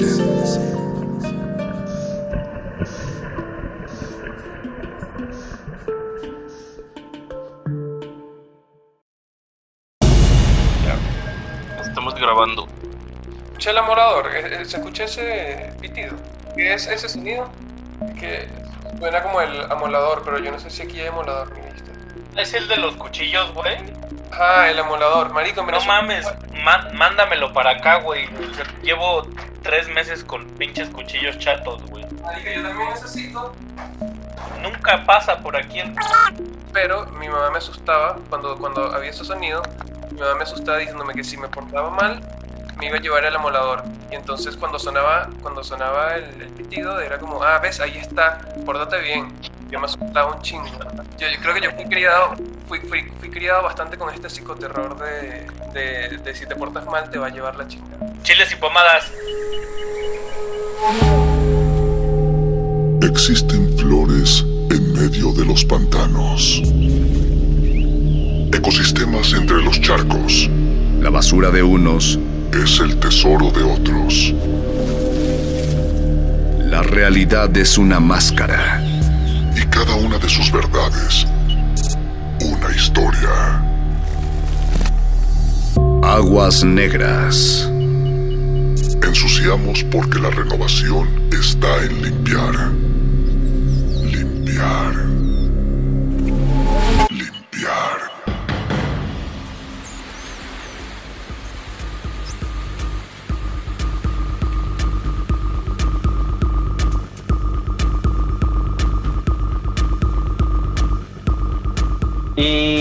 Pequeños, eh, muchos de los que vivimos eh, bajo una educación prominentemente falogocéntrica pero matriarcal, teníamos el, miedo por delante y después el, el, el premio. Así es como se educaba uno en la América Latina de las últimas décadas. Y pues un poco eso viene a aterrizar un río de recuerdos, unas aguas turbias de, pues digamos, de complejos, de traumas y pues también de afectos, ¿por qué no? Bienvenidos una vez más a Aguas Negras. Mauricio Orduña. Eduardo Luis Hernández. Ricardo Pineda. Miren, lo logramos a la primera. Transmitiendo desde Pandemia Land en uno, en una de las ediciones, digamos, más simbólicas o menos literales de Aguas Negras, menos textuales. Chiles y pomadas es el título de esta emisión. Y como hay muchas sorpresas el día de hoy, muchachos. Exactamente. eh, digamos que, que las aguas negras se extienden por, por, por esas zonas verdes o urbanos rurales que todavía quedan aquí en, en el Distrito Federal eh, y pues digamos que vamos a crecer. Yo Ahí lo voy a eh, dejar nada más. tengo que, que tengo que decir que como nos veníamos, nos veíamos en vivo en la cabina en nuestra lancha para remar en las aguas negras, eh, pues generábamos un costo, como el costo del arbitraje, pagábamos por, por ir al, al- al radio. Entonces todo ese dinero ahorita en pandemia eh, ha sido ahorrado y pues se ha convertido en un predu- presupuesto notable que hemos deci- decidido destinar a, contra- a una contratación, a un fichaje valiosísimo que es el de un, un, un buzo, un buzo, este, un buzo corresponsal. De aguas negras. De aguas todo, negras. esto, todo esto que ahorramos fue para pagar Zoom y poder grabar nuestros programas de ahí. Y.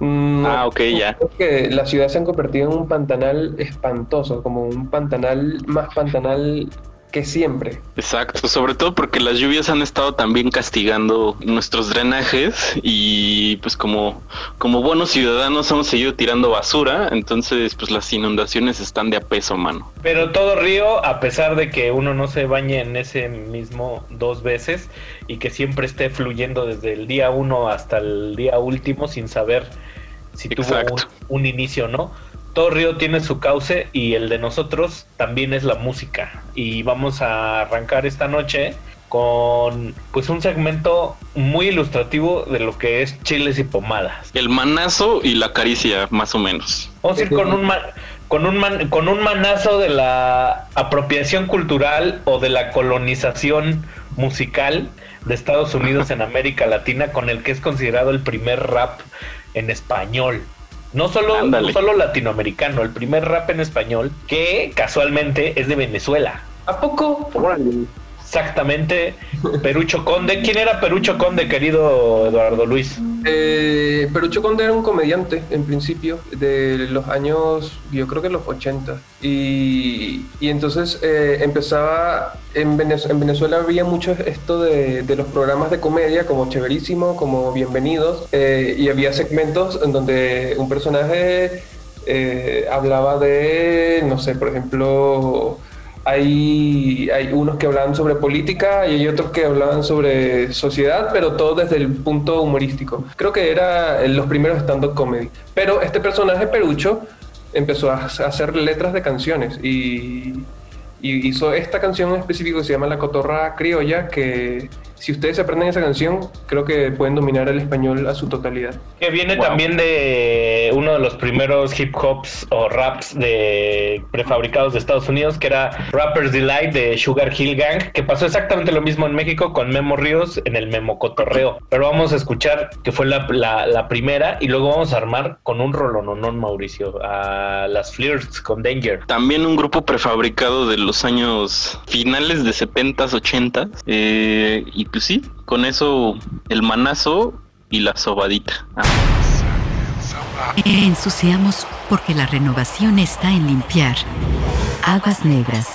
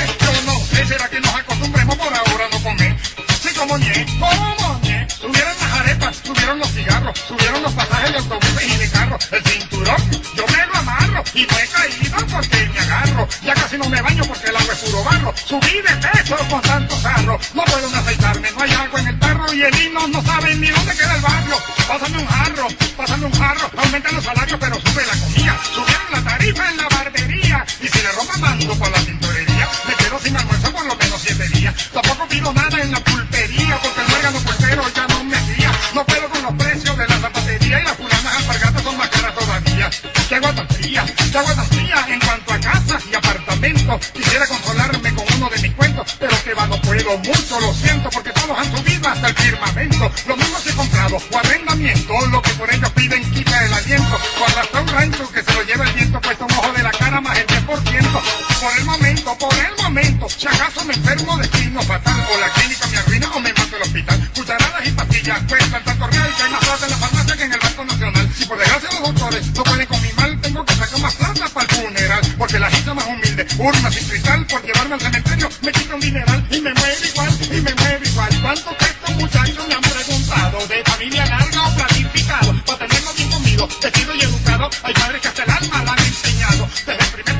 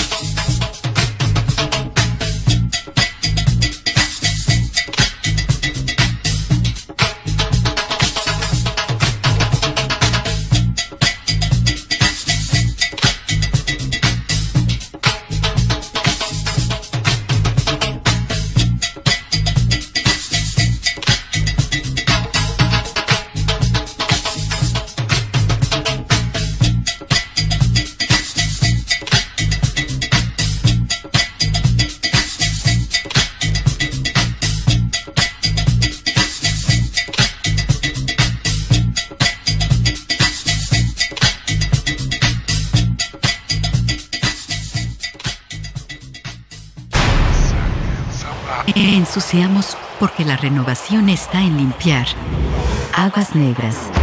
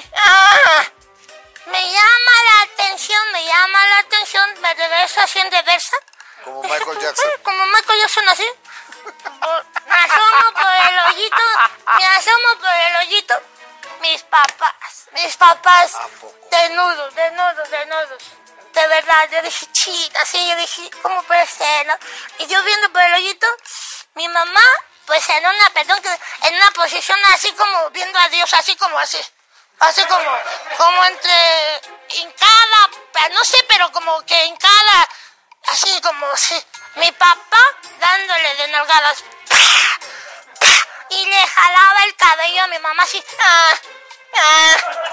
No, de verdad, de verdad. Y yo, y, y, y nalgada. Y yo dije, ándele, sale venido de pinta. Ahí recordé algo, cuando mi mamá me decía, si ves cosas malas, Tal vez no, no valga la pena correr. te vas a convertir en piedra. Porque mi de este estaba duro. Y personal médico de la alcaldía de Xochimilco prepara, prepara la reapertura oficial de 10 embarcaderos, tradicional lugar. Porque son muchachitos, no se sienten niños. Esos a los 10 años ya son unos adultos enanos, prematuros, que tienen que luchar en la gran ciudad para sobrevivir o medio sobrevivir, ¿no? Tienen que conseguir para comer por el medio que sea, asegurarse un sitio donde dormir y defenderse de los abu- abusos y atropellos de muchachos más grandes y de muchos adultos también. Un cachito. Número 5.349.161. 5, 3, 4, 9, 1, 6, 1. Gracias, gracias. Estudio. Esto es Controlando la Farándula. chilindrina del chavo! Ensuciamos porque la renovación está en limpiar. Aguas negras. Y regresamos a Aguas Negras. Escuchamos antes a Perucho Conde con la cotorra criolla, eh, orgullosamente venezolano y orgullosamente, ¿cómo decías, Ricardo? El primer hip hop en español. En español, así es. Y luego escuchamos a Danger, eh, en la canción Danger de, de Flirts.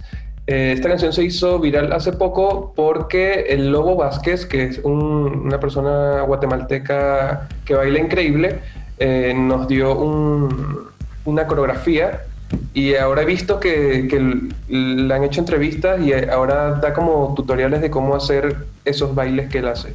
Entonces, wow. esta canción está buena. uno de los bestsellers del autor Gary Jennings, Azteca, había un pasaje donde al protagonista de Chico, un azteca, eh, le untaban chile en sus genitales como castigo.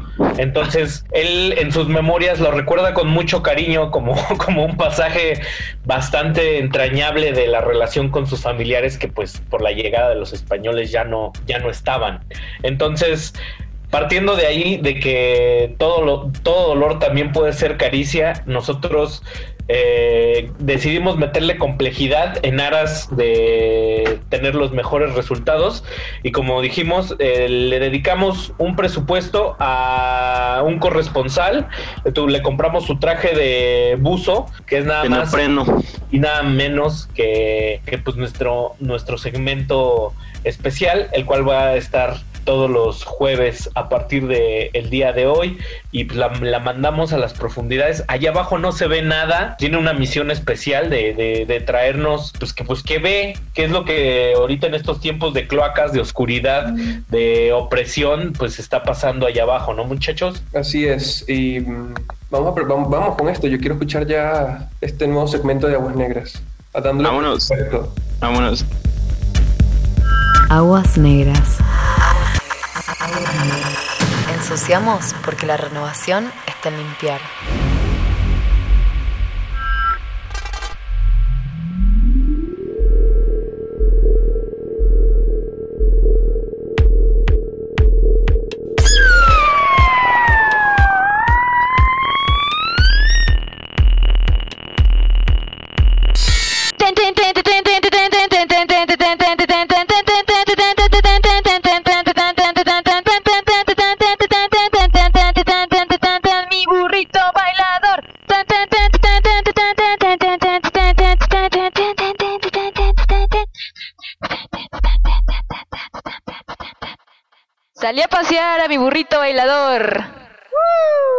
Mientras caminábamos para hacer la digestión, una persona se nos acercó diciendo, Ay, ay, qué bonito gatito. Este, Oye, eh, hija, se tu gatito. Lo acaricié muy raro y mi burrito me preguntó, Oye, ¿cuánto por sus nachas? pinche burrito, ya ni le pude así contestar nada. O sea, ni agua va, dijo así, ¡pum! De pronto, de pronto, gritó, ¡Dame pipí, comida griega! Y abrió su culo en una rosa de amor, así espectacular. Y se lo tragó. Pues yo en chinga le agarré la mano a la señora con su blusón del gato rizón. Pinche octava dimensión. Y pues ya, formamos un pretzel con partes humanas atorados en el culo de- del burro. Pinche burrito, hijo de tu madre. Pues estábamos ahí tirados en el suelo, hechos nudos. Y pues la gente pasaba y nos veía. Pero pues no hacía nada realmente. No estábamos ahí respirando en el concreto. Sin más ni menos. Atoradísimos, obviamente. Y pues pinche burrito ahí.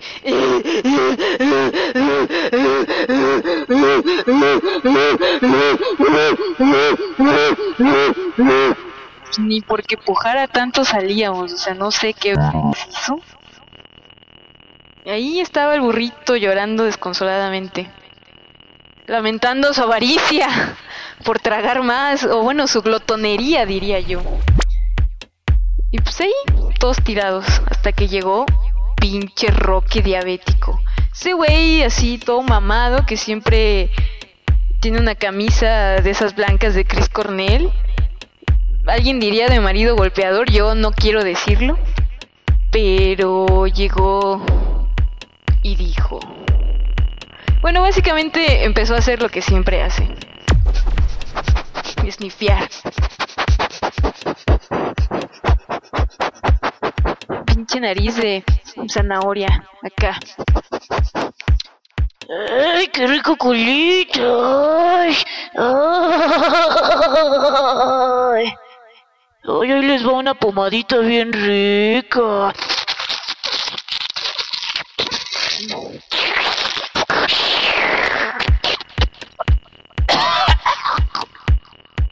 Y burrito no lo toleró más y explotó en un río de aguas negras. Ya nos fuimos a la... Nos fuimos resbalando hasta el canal de Río Churubusco. Así es, amigos. Así es, así es, así es. No se saquen de onda si los saludamos en el fondo de su taza del baño. Burrito y yo estamos aquí abajo. Porque aquí existimos. Y pues aquí nos tocó vivir a burrito y a mí.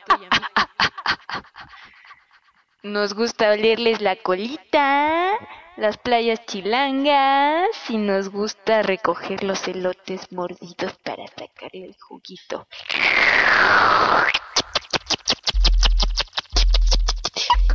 Estamos aquí para quedarnos y cada vez somos más. Esperen, pronto bailaremos juntos.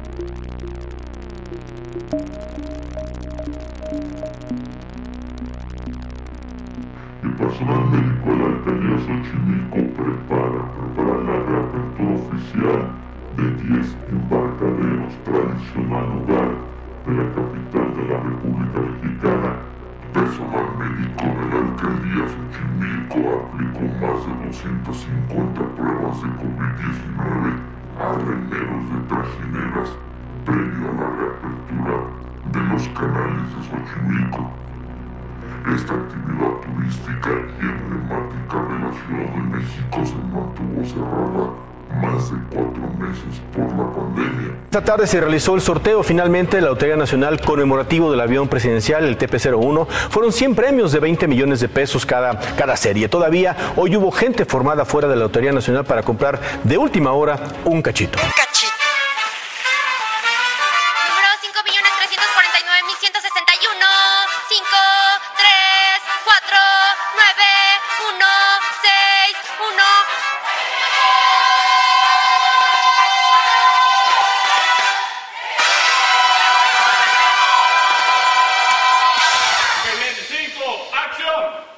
Gracias, gracias. Estudio. Esto es Controlando la Farándula. ¡Hola, chilindrina del chavo!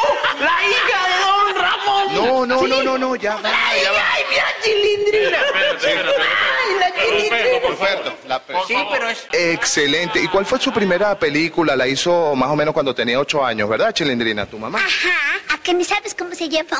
Claro que sí, este... ¡Un regalo para la chilindrina! La vieja es mi mamá. La vieja es tu mamá. ¿Qué dijiste? La- ¿Realmente vive ahí o vive en otra parte? ¿Qué va? Él, él vive en el número 8. Por eso es el chavo del 8. El barril es su escondite secreto. Hasta tiene su canción. Todos los niños tenemos un rinconcito especial donde nos escondemos cuando queremos soñar. Buenas noches. Informe que han estado llegando a la sala de reacción de Notirumbos. Indican que en diversas partes del país hay serios enfrentamientos militares.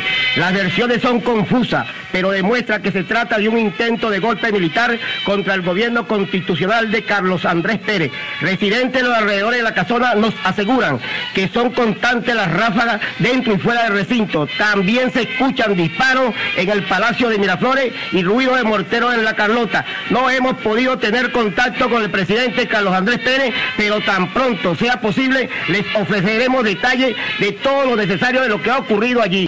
Notirumbo seguirá informando. No se entusiasme con que nos van a venir a salvar. Nada más serían vidas de microbios. Aguas negras. Ensuciamos porque la renovación está en limpiar. Y ya estamos de vuelta en Aguas Negras. Eh, seguimos con, seguimos sobando este tema Que nos de escriban ahí qué fue lo que pasó. Qué carajos, qué carajos se metió a la señal. Van- nada más vamos a decir que es una colaboración de lujo y pues en épocas del presupuesto pues ya está muy bien invertido. Es uno de los fichajes casi como el de Dorados, mano. Así cuando contrataron a Maradona de director técnico. Pero pues ya, ya tenemos aquí este el equipo creciendo. Y me encanta esta, esta idea de que cuando menos dinero hay es cuando más hay que despilfarrarlo. Hay una, lección, hay una lección ahí. No sé si buena o mala, pero la hay. Seguro. Está. ¿Saben que Cuando yo era pequeño, eh, me gustaba, o sea, como mi hermana menor, que eh, me lleva 8 años, eh, tuvo un cumpleaños y todas las chucherías, que nosotros, nosotros le decimos chuchería a los dulces, todas las chucherías que sobraron de esa fiesta, mi hermana cumple en octubre y yo cumplo en noviembre. Entonces, todas las chucherías se guardaron eh, en un escondite de mi mamá para, eh, para usarlas en mi cumpleaños. Yo no sabía esto y descubrí las chucherías. Y yo me quedaba solo, yo me, yo- yo me quedaba solo en casa y lo que hice desde de octubre a, a noviembre, básicamente fue comerme todas las chucherías del escondite de mi mamá. Cuando ella descubrió esto, me dio los vergazos más grandes que ella recibió en mi vida. Y lo que más me dolió fue que me dijo que todas esas chucherías que yo me había comido eran para mi cumpleaños. Y eso fue como me rompí. Fuiste víctima de tu propia ambición. Totalmente, pero Un lo bueno un chile pomada bien aplicado. Así es. Y, y bueno, lo que quedó de la chuchería, eh, sí lo pusieron en mi cumpleaños, pero siempre quedó eso en mi cabeza de, de tú mismo te chingaste. Tú propio, tú mismo te metiste el pie, Eduardo Luis. Pues, Y aquí hay una lección valiosa que es todo su tiempo. así es. Exacto. Y como Y, y todo- también hay, y también está ahí muy bien ilustrado de lo que decías, ¿no, Ricardo? De cómo, cómo podemos acabarnos el presupuesto engolosinándonos. Ese era tu presupuesto, Eduardo Luis. Así es, pero Te yo no lo, lo te lo sabía. comiste. Yo me lo estaba robando, me estaba robando el presupuesto. Te estaba robando a ti mismo. Es como cuando dicen eso, ¿no? De como el señor que le da breves pellizcaditas a lo que gana en su tienda, ¿no? sí, ¿Creen que se está la- comiendo las utilidades. ¿Ustedes creen que la caída de Edgar fue un- una especie de chile y pomada? Sí, totalmente. La... Total, sí. Bueno, aunque no sabemos si la fama le hizo, fue, eso fue un bálsamo o me lo hizo o me lo complejizó más. Sí, yo creo que O fue un chile y chilote, chile y chilaca. Quiero que quiero entrevistar a, quiero entrevistar a Edgar algún día. Yo creo Pero que ya, sí. ya cuando tenga como 60 años, ¿no? Así, ¿cómo lo, cómo lo No, verás? da- dale, mira, que entre las crisis de los 40 y yo creo que va a dar una entrevista, te lo, te lo aseguro. Todo, va a haber un ensayo, va a haber un ensayo con corte, con ángulo de Foucault al respecto. seguro. Porque, Y después vamos a descubrir que todo fue un montaje, esa caída Oigan. fue un montaje. Oigan, vamos, vamos con un habanero y una cremita, ¿no? Ok. ¿Qué les parece? ¿Qué vamos a escuchar, querido Mau? Eh, vamos a escuchar Wota. Eh, yo sabía que este, que este blog se iba a poner muy, muy, muy oscuro. Vamos a escuchar a Bondhead. Bueno, Bondhead es, es el tema de, de un grupo que, que extraño mucho y que creo que ya no hace nada, ¿verdad? Naked. City. Y, ay, y después vamos a escuchar a Hiroshi Himura Con este tema que se llama Ship. Entonces es un mega madrazo primero y luego una, una cremita muy suave. De No le- que no- quita arrugas en los ojos. ¿No les pasó que de chico comían habanero y no se lavaban las manos y luego iban a hacer pipí? No, pero yo tengo ahí una anécdota muy fea de que cuando trabajaba, porque en la adolescencia también me tocó trabajar, trabajaba en un restaurante y me pusieron a picar el jalapeño, unas latas enormes de jalapeño para la pizza y se me ocurrió ir al baño y pues no, ya te imaginarás, mano. ¿Ustedes sienten que, o sea, les parece extraño que una persona haya tenido poca relación con el chile en su vida? Como yo no tuve mucho contacto con el picante. No, para nada, es No. normal. Sí, de, de hecho es como muy... es uno de los grandes clichés de la comida mexicana, ¿no? Como el, el picor. Sí, sí, Entonces no, no, no es raro, no es raro conocer a alguien que diga, ay no, yo no le entro o no lo conozco o algo así, no sé. mm, yo sí le entro, solo creo, creo que aquí en, no tanto como aquí, obviamente, ¿no? Sí, no. Bueno, Un día te vamos a, te vamos a llevar chile Pero manzano. está bien, o sea, eh, No me juzgan, mientras ¿no? uno no se exceda, está bien. Yo antes decía, era del típico mexicano de, ay, pues ni comes chile y no ni eres mexicano, porque no comes chile. No, pues no, no hay problema, no hay problema, es más, seguro tu apéndice y tu organismo te lo va a agradecer. Muy bien, Ricardo. Qué, qué bien que has no cambiado. tomo- Oigan, chiles y pomadas, vámonos. Vámonos.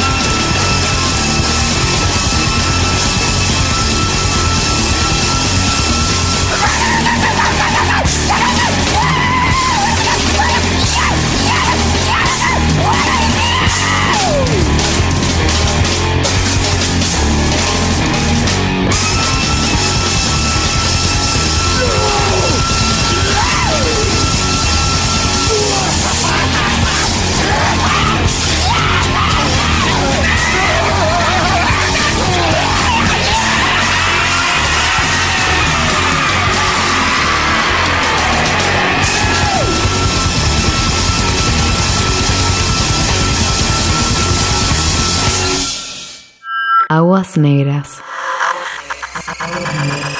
Ensuciamos porque la renovación está en limpiar.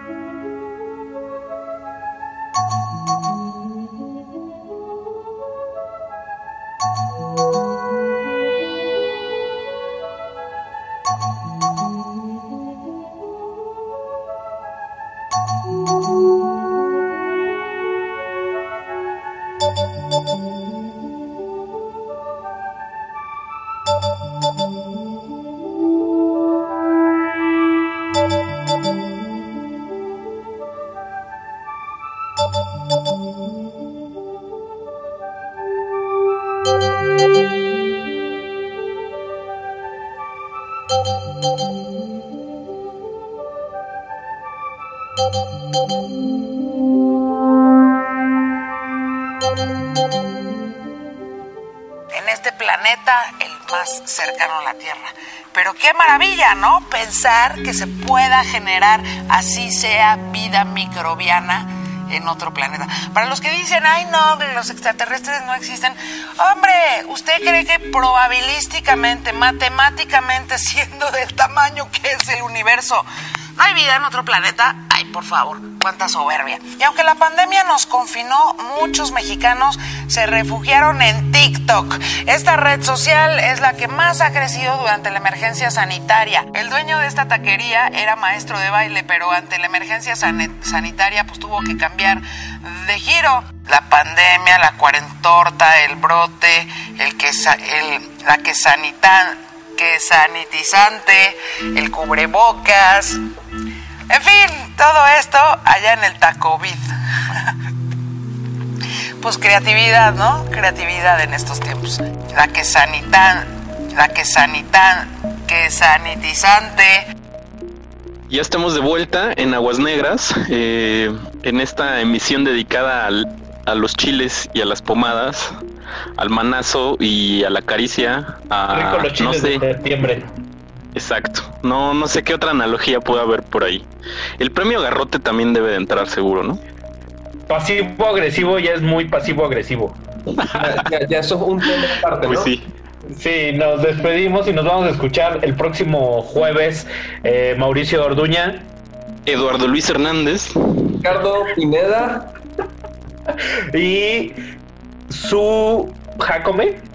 Sue Jacome, eh, que es la nueva colaboradora de este programa, que la pueden escuchar también en caspitaradio.org, eh, radio por internet, Muy recomendable. en su programa que se llama eh, 31 Burdeles de Pimentón. Pues bueno, aquí va a andar con nosotros también, colaborando. Esto fue Aguas Negras, nos despedimos, sean felices, sóbense. Solamente- Y ríense. También, enchílense. Córtale, perro. Pero Mira, ¿cu- ¿cuándo vas a editar esto? Pues al ratito, güey. Sí. ¿Qué día es hoy? ¿Martes? No, güey. Jueves. Jueves. O sea, se entrega, se entrega. Sí, pues lo, lo edita ahorita. Cámara. Déjame- Déjame guardar, déjame detener la grabación.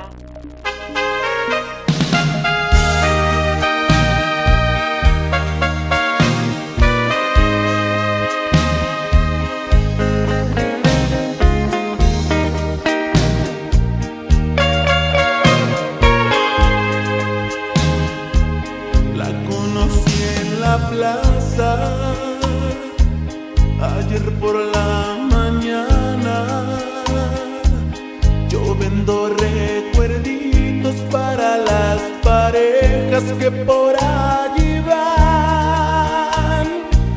Era como una diosa y yo tan poca cosa que se puede esperar de alguien que se conforma con lo que le dan. Pidió una con el signo de Libra y yo queriendo que ella se fijara en mí, pues se la regalé se ve bien en su pecho. Le dije sin derecho, porque se fue